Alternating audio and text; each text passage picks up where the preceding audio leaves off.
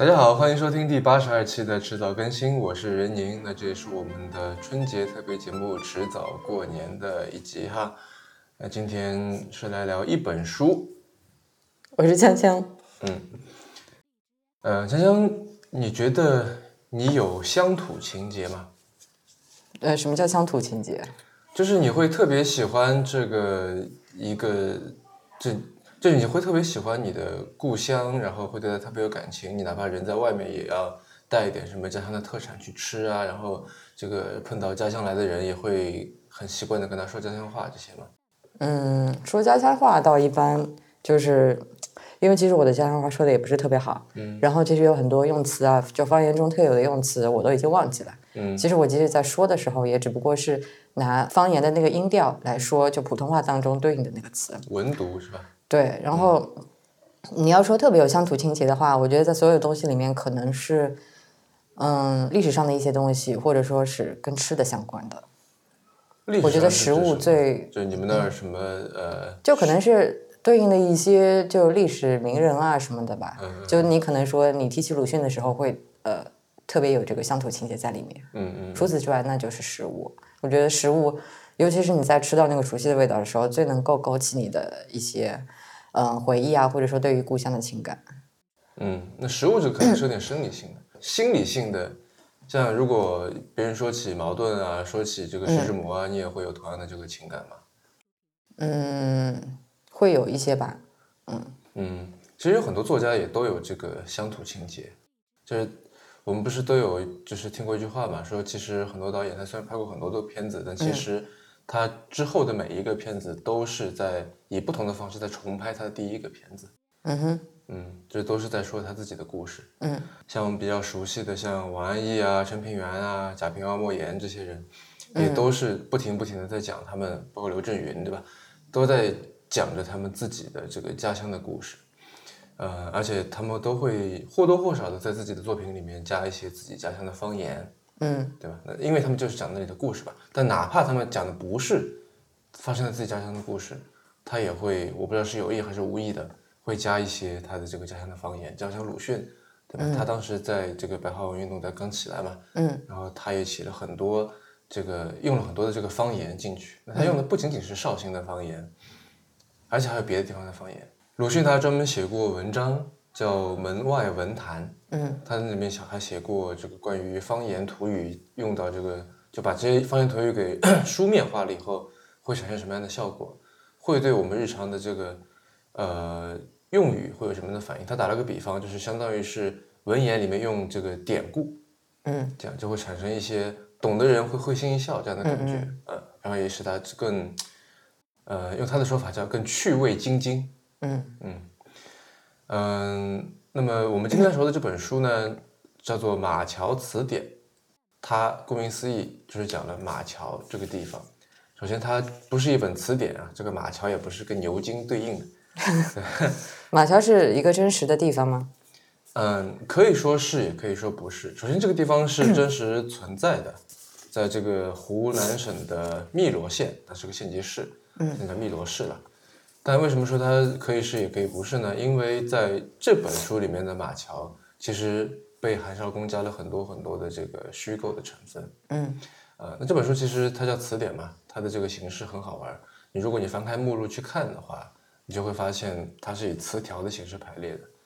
呃，然后他在这个呃前言里面写了，它它本来想是像真正的词典那样，以这个笔画顺序。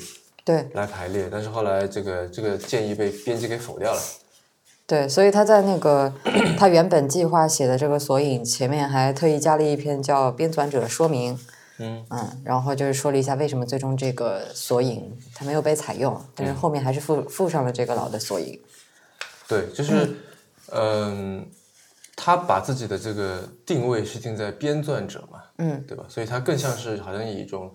呃，像人类学家或者社会学家或者像语言学家这种角度，嗯，去描绘一个地方，嗯，呃，那我们先来说说这位作家吧，韩少功，相信大家都听过，但是也许都不是特别的熟悉，嗯嗯，其实我最一开始接触到他的作品是他的翻译作品，那他也是对他也是他跟他姐姐韩刚是呃中国第一第一个把米兰昆德拉的作品这个翻译成中文的人。嗯，对，他在八十年代末就跟他姐姐合译了《生命中不能承受之轻》。嗯，呃，那这本书就以前是他以前是作家出版社的译本了，然后现在在市面上比较新的都是上海译文出的，许军翻译的，标题改成叫《不能承受的生命之轻》。啊，但是我觉得大多数人可能熟悉的还是前面一个，就是韩少功他们翻译的那个。没错，就可能大多数人看的都是不能承受的生命之轻，但是以为自己看的都是生命中不能承受之轻，嗯嗯对吧？那所以从这个标题的使用上面，我们就能看到，嗯，它的这个译作的影响力了。那么《马桥词典》这本书哈，它就像刚才说的，它是记录了，就是现在这个地方叫做湖南省岳阳市汨罗市长乐镇马桥村的人的日常用词，一共有一百一十五个词条。然后它相当于是以这些词条为引子，讲述了这个发生在马桥这个地方，上至清朝，下至改革开放之后的一个一个的故事。那时间跨度还挺长的。对，就是它有一条这个主要的时间线是以作者就是第一人称嗯为这个叙述的。那但它虽然说是这个词条，虽然说是词典，但其实它的这个这附在这个词条下面的这个解释部分，嗯。不是说像词典那样就很小的一一两句话，嗯。它有的时候可能是长达几页的讲这个这个词语背后的故事，这个词语是怎么来的，哦嗯。这个词语是呃它一路发生了什么样的严格，呃是谁先说出来这个词语，这个人是怎么样的，嗯。对，所以就是，嗯，很多时候我们都说这个是人说话嘛，但在在这个里面，其实它是话说人，甚至话说这个地方，就是说是这个语言所定义的这些人，这些这个语言所反映了这个地方的种种的风土人情、种种的习俗、种种价值观。比方说，它这里面有一个词叫小哥，嗯这小哥是我们跟我们平时在说的这个快递小哥这完全不一样的，这小哥是姐姐的意思。哦，对，所以在里面，姐姐这么一个女性的一个这个亲人是没有一个特定的称谓的，就男男性的叫哥哥，女的就叫小哥。啊，就相当于说有那么点意思，女性的这个完全微不足道，都没有专门为它就是男发明一个词，嗯，只是在前面加个小字。对，那整本书是不是可以说它有点像是一本散文集一样的？每一个词条下面的这个故事，它是相互独立的吗？还是说，嗯，相互之间还是说有联系？嗯，可能不能像说像散文集，嗯，就是我觉得如果写成散文集的话，啊，应该是短篇故事集。也不是，就无论是散文集还是短篇故事集，其实我觉得，如果是写成这样的话，就是失败了。嗯，就它不构成是一本这个有上下连贯性的一本小说。嗯嗯，而且这本书它是出版在我记得是八十年代，嗯，在那个时候还没有这个概念，但是现在的我看来，我觉得这本书非常适合做成电子版，它非常适合做成像维基百科那样的这个形式，因为它在某一个词条里面会说到一些其他词条，以及其他词条里面说出这个出现的人。啊，然后这样子的话，你就可以点它这里面的这个超链接。对，就如果你可以进行这个这个叫什么 double reference，对对吧？你可以相互引用，然后你可以从这个词条跳到那个词条，嗯这样的话，其实我觉比得这本书线性阅读更有趣，我觉得。对，然后你就可以就真的是这本书它就是一个入口，嗯。它是一个这个 landing page，你进去以后，然后你就进到了一个世界里边儿。嗯，因为它书里面有很多类似这样的这个做法，它会在一个词条当中说到一半儿的时候来一个括号，说啊这个东西这件事情参见哪一个词条。嗯。但如果你是可以超链接，你也可以到处点，可能这个故事我没看完，我对这感兴趣，我就去那儿了，嗯。对吧？这更多像是我们在聊天时候嘛，对吧？你说到一半有个东西，我说哎那是什么东西，然后你就开始说那个，可能你被我打断了，可能之前的话再也不会回去了，但也没关系，嗯对吧？韩少功是年轻的时候去这个地方插队过的，嗯所以他对这个地方有一定的情结，我能看得出来。嗯，所以他是想要说，我就像像什么做一个风土人情的画卷，把这个地方都给呈现给大家看，这样。呃，那么类似的尝试，其实我也这个小时候也尝试过哈，嗯，就是我也做了自自己尝试写了一个小说，无春之初嘛，你说？对对对，然后为什么我刚才说散文其实挺失败的？因为我就不小心把那个东西写成了散文。嗯我先是花了很大的篇幅把这个，就是因为我想写绍兴嘛，嗯我把绍兴的这个这个各种各样的历史啊、人文啊，这个集合成了呃桥、水、酒男人、女人这五个角度或者五个元素来说，但是我发现我写完的那一刹那，发现我想说的话已经说完了。我都没有甚，就我都没有很好的能够去把这个故事展开来，嗯就写完了，这样太密集了。嗯如果是说写成散文，就会写成这个样子，嗯它很难插故事进去，对吧？因为你这个画卷，你首先你画卷要展开，然后你展开了以后你才能放人，对吧？但如果你展得太开，已经展完了，那人就没有地方可以放了。嗯，所以那个小说，没有展开，这人也没有地方站。所以你那个小说不会再更新了，对，我觉得那是一次非常失败的尝试。好吧？嗯，对，那说回这个词典啊，嗯，我觉得这个形式非常好，但是这个形式应该也不是他的首创了。嗯，张颐武之前写过一篇文章说，就是其实说他是抄袭，说他是在这个这我们不说抄袭吧，借鉴了扎哈尔词典，嗯就是这是另外一个类似这样子的形式的一个小说。嗯嗯，但是他给扎哈尔词典写的这个这个这个导语啊，我觉得里面有句话非也同样的适合拿到这个小说里面来说。张颐武是说，小说打破了线性的有头有尾的阅读方式，我们可以从任何一个地方进入。所以这本书我觉得也是一样的，就是如果你是像读一篇小说一样的，从头从第一页开始读到最后一页，这未必是最好的去阅读这本书的一个方式。是吗？那难道是就是我随便打开一页，然后就是，嗯这就是一个不同的角度。你像你去认识，你到一个地方，嗯那你也不是说我从这个地方的什么远古时期开始了解起，一直了解到现在，对吧？是你永远了解的是离你最近的，是然后一圈一圈的辐射开去，嗯。对吧？因为我看到他那个索引里面有一些词是我看到完全不知道是什么意思，然后有一些词的话，比方说我现在打开看到这个火焰，对吧？嗯然后还有是嗯三秒，就是时间的那个三秒，小哥科学这些，嗯就是我们这个平时这个呃普通话里面也会有的这些词语，但是他既然把它列在这里面，就说明说它可能有不一样的含义或者说是用法。对就我可能如果是我的话，会先从这几个词开始看起。对，这是一种方嗯法。第二种是，哪怕你就拿这本书随机翻开一页，嗯也是可以看得下去的。嗯，这 个还挺有意思的这种读法。对，我记得村上春树曾经这个说过，最好的小说就是你把它翻开来，在任何一页你都可以继续读下去。嗯啊，呃，然后其实锵锵他之前是没有看过这本书的，然后嗯，又把他拉来做这期节目吧。我说我给你十分钟时间，最少五分钟，最多十分钟，你看一下这本书，给自己定一个闹钟。所以就是我就不想让你，因为只有十分钟时间，你不可能从头到尾去看。嗯但是我是从头到尾去看的，我已经失去了这个第一次看这本小说，然后跳着看、翻着看这样的机会。嗯所以我是想让你这个能够体会一下这个跳着看、翻着看、随机阅读，从任何一个地方进入的这种这种感受的。嗯，就比方说这个，无论是在索引里面，还是它这个正文部分标题那里啊，它都会有一个三角符号，然后有一些三角是标在前面的，是一个呃白色的，然后有一些三角是标在这个词条后面的，是一个黑色的。嗯这个有什么特别的用意吗？就是说，有些是只有马桥这个地方才独有的这个词，有的是就是外面也都是有人用的。啊，这个是用来区别这个的。对，就我觉得更是，如果你说是在社会学上面的话，就是一个就是大的这个地域文化跟小的地方文化的这个区别。嗯嗯因为地方文化是建立在地域文化之上的嘛。嗯然后，嗯、因为我们一般买词典，这都是为了学某门语言嘛，或者去了解某一门语言，对吧？嗯无论你是这个英文、日文、德文、俄文，但是你学某门语言的时候，往往是带着某种目的的。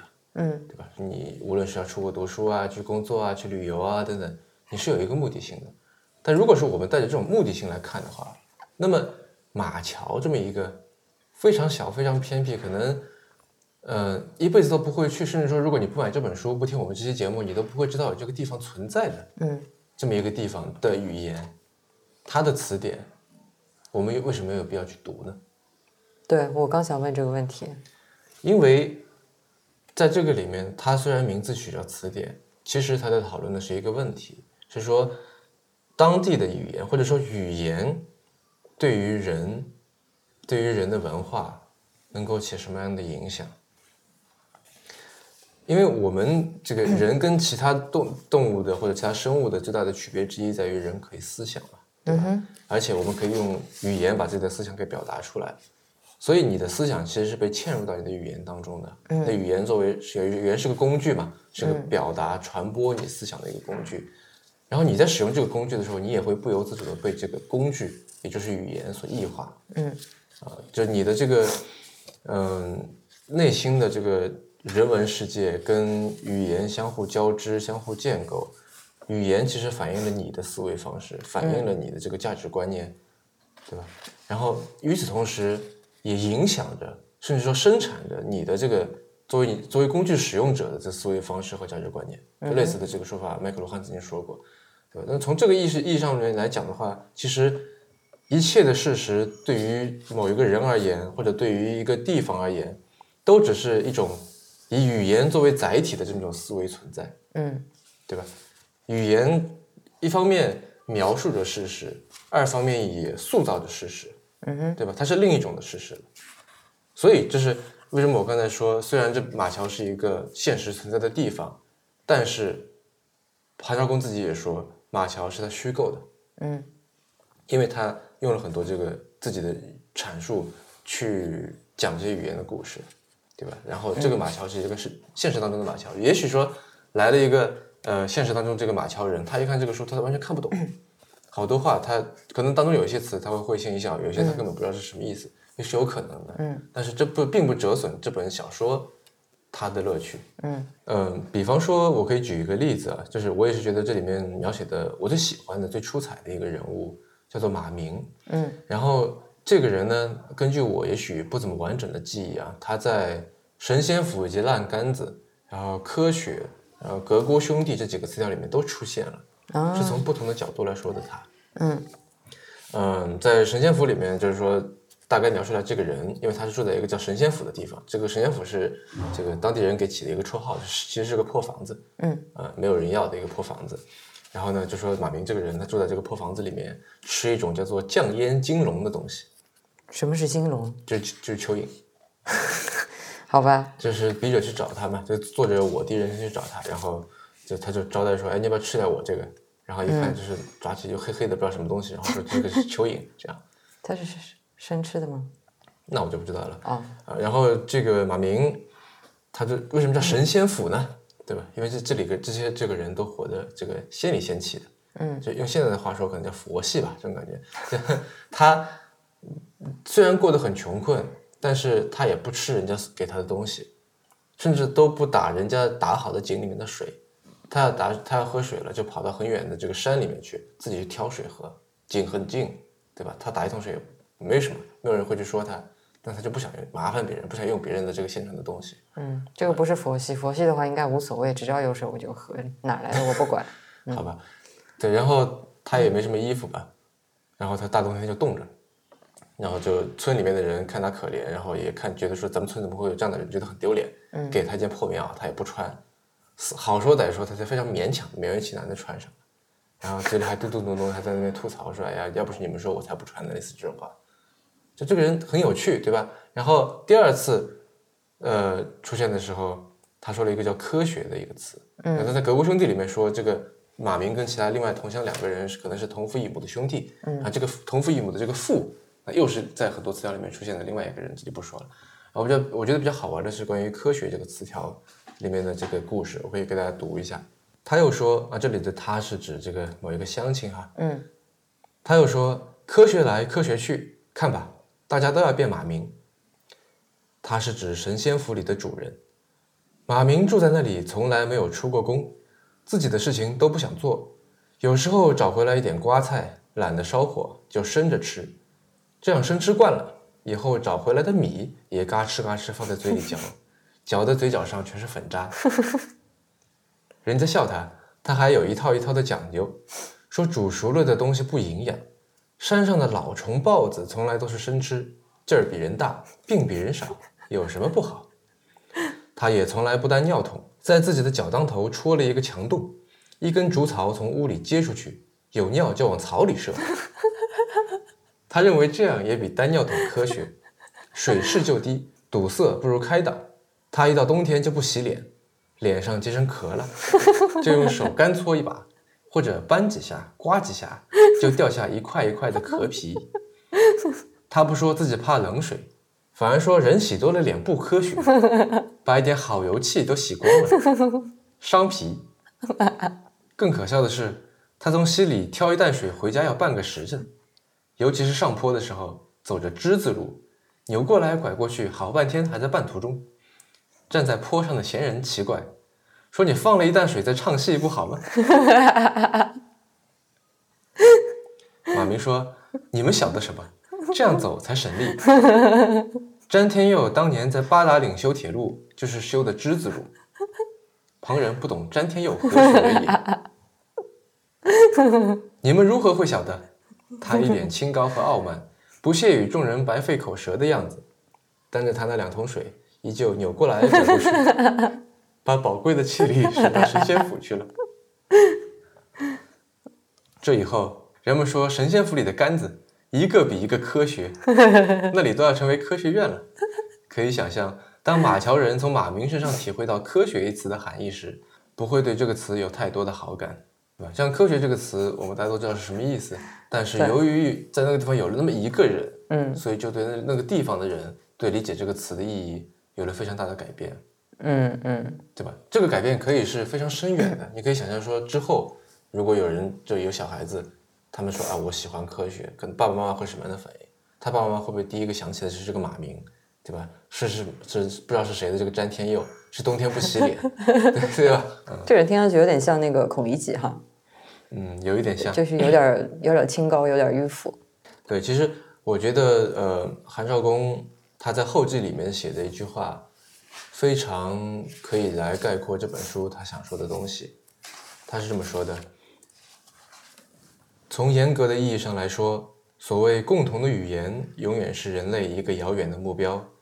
如果我们不希望交流成为一种互相抵消和互相磨灭，我们就必须对交流保持警觉和抗拒，在妥协中守护自己某种顽强的表达。这正是一种良性交流的前提。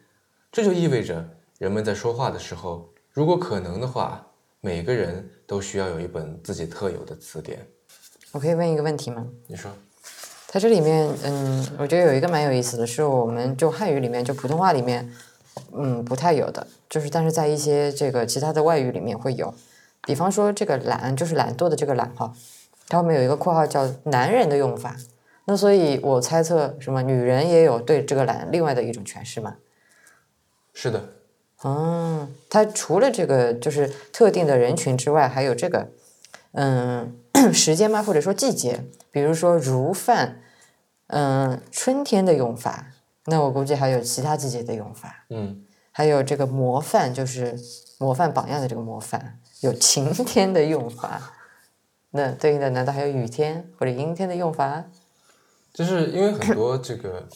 呃，词语它是跟语境有关的嘛，嗯，所以只是在这特定的这个语境下面，它有这样的意思，嗯，啊，呃，你说到这里，其实我突然想到就是一个例子啊，就是巴别塔，你知道的，嗯，对吧？然后那比方说像那个，哎，那个导演名字我忘了，就是巴别塔那部电影，那其实它就是说，对于说人与人之间，它因为这个不同语言的存在，然后导致说产生了一定沟通上面产生了很大的这个隔阂的，就是说用电影的这个手法来。来来做的一种表达，嗯嗯，那这个你是怎么看的？就是说，由于这个不同的人之间，他有自己的一本词典，那导致说他们产生了很大的这个交通的哦，不沟通的这个障碍，然后也发生了一些悲剧。其实整整部电影是一个悲剧故事嘛？呃，首先来解释一下巴别塔吧，就是如果有这个听众不知道的话，就是巴别塔简而言之是一座非常高的塔，然后呃，它造的特别特别高，快到天堂了。然后为什么大家这人类能够造出这么一个塔呢？是因为那个时候人类用的都是同一种语言，所以大家可以齐心协力。然后上帝一看，哟，你都造那么高了，是吧？就感觉这个人间和天堂的这个界限要开始被抹平了。你想造反？然后就这个具体我不知道，施了一个法。啊。然后人类就从此开始 使用了不同的语言，然后就造成了隔阂，就造成没有办法大家齐心协力办大事儿了。嗯，然后塔就倒塌了，嗯，这么一个是是个神话传说了，当然，嗯，那么你刚才说的那点，就我觉得恰恰是有了这本词典以后，大家可以更好的交流。你想词典是干什么的？不就是说我把这个像像你背后这本牛津高阶英汉双解词典是干嘛的？那不就是给中国人学英文用的吗？对，那既然如此的话，岂不是大家使用同一种语言更好吗？但这是目前不可能做到的呀。好吧，嗯嗯，为什么不可能做到？因为语言它作为一个现实的载体，它有很多很多别的考虑，嗯，对吧？我随便说政治的考虑好了。那中国人用英文还是英 还是美国人用英中文呢？嗯，对吧？那这背后是代表着某种话语权嘛？嗯，那这么说好了，就是嗯，且不说别的。那如果说你的小孩，你会让他继续学绍兴话吗？会让他学方言吗？还是说你认为是，就是你是支持说就推广普通话，就取消方言好了，这样子大家交呃交流起来更加顺畅？嗯，首先在我的这个同年这个同龄人里边，嗯，我还没见过谁只会说方言，不会说普通话的，嗯，倒是只会说普通话不会说方言的有一些，嗯，呃，然后这个方言其实我也没有正儿八经的去学。这个就是我生活在、生长在这个地方，自然而然就学会的。这如果你问我母语是什么，可能这两种都是我的母语。我交换就是我切换起来没有任何的障碍。所以，呃，我会觉得说，如果说一个方言，它已经就是让生活在这个地方的小孩都已经靠生活在这里已经学不会了，那我觉得它也许在实际的这个应用层面已经没有保留的价值了。就它可以进博物馆，嗯，对吧？它可以这个，就文化学者可以去研究它。但是说我们为了这个花很大的力气去，就是为了保存它，就是为了说我就因因为我会说，所以我的小孩也要会说。这个我是觉得，呃，在我看来是一种非理性的行为。嗯嗯，好吧。对，因为他说就说白了，语言是种工具嘛，嗯哼，是吧？就好像说我小时候坐的是牛车，所以我小孩也要坐牛车。有汽车我也不坐，我觉得这个是不太对的，嗯，对吧？牛车我可以留下来，我可以尽量多的保存它的资料，让小孩知道说以前有这么个东西，对吧？这个我觉得是可以的，嗯嗯，这是我对这个方言运动的态度。嗯，就比方说，如果说这个方言它后面使用的人越来越少，然后它不能作为一种工具在现实生活中继续使用下去的话，那要不你就那个随便说吧，比如说绍兴话，你就把它写成一个。粤城词典这样，现在已经有了呀。哦，是吗？对对对，绍兴话词典有的，哦，很好玩的，嗯嗯，我也是看了那个，然后学了不少的这个绍兴方言来着。哦，嗯，好，那今天就差不多录到这边了。好，您刚刚收听的是迟早更新的第八十二期，这是一档探讨科技、商业、设计和生活之间混沌关系的播客节目，也是风险基金 Once Ventures 关于热情、趣味和好奇心的音频记录。那这也是我们狗年春节的读书特别节目《迟早过年》的第四期啊。呃，我们鼓励您与我们进行交流。我们的新浪微博 ID 是迟早更新，电子邮箱是 embrace at weareones.com，拼法是 e m b r a c e at w e a r e o n e s 点 c o m。如果你想要访问迟早更新的网站，可以在浏览器地址栏输入邮箱的后缀，在网页导航栏中就可以找到迟早更新的网站链接。我们为每期节目都准备了延伸阅读，希望您善加利用。呃，您可以在各大音频平台和泛用型播客客户端搜索“迟早更新”进行订阅收听。我们希望通过这档播客，能让熟悉的事物变得新鲜，让新鲜的事物变得熟悉。大家假期快乐，拜拜，拜拜。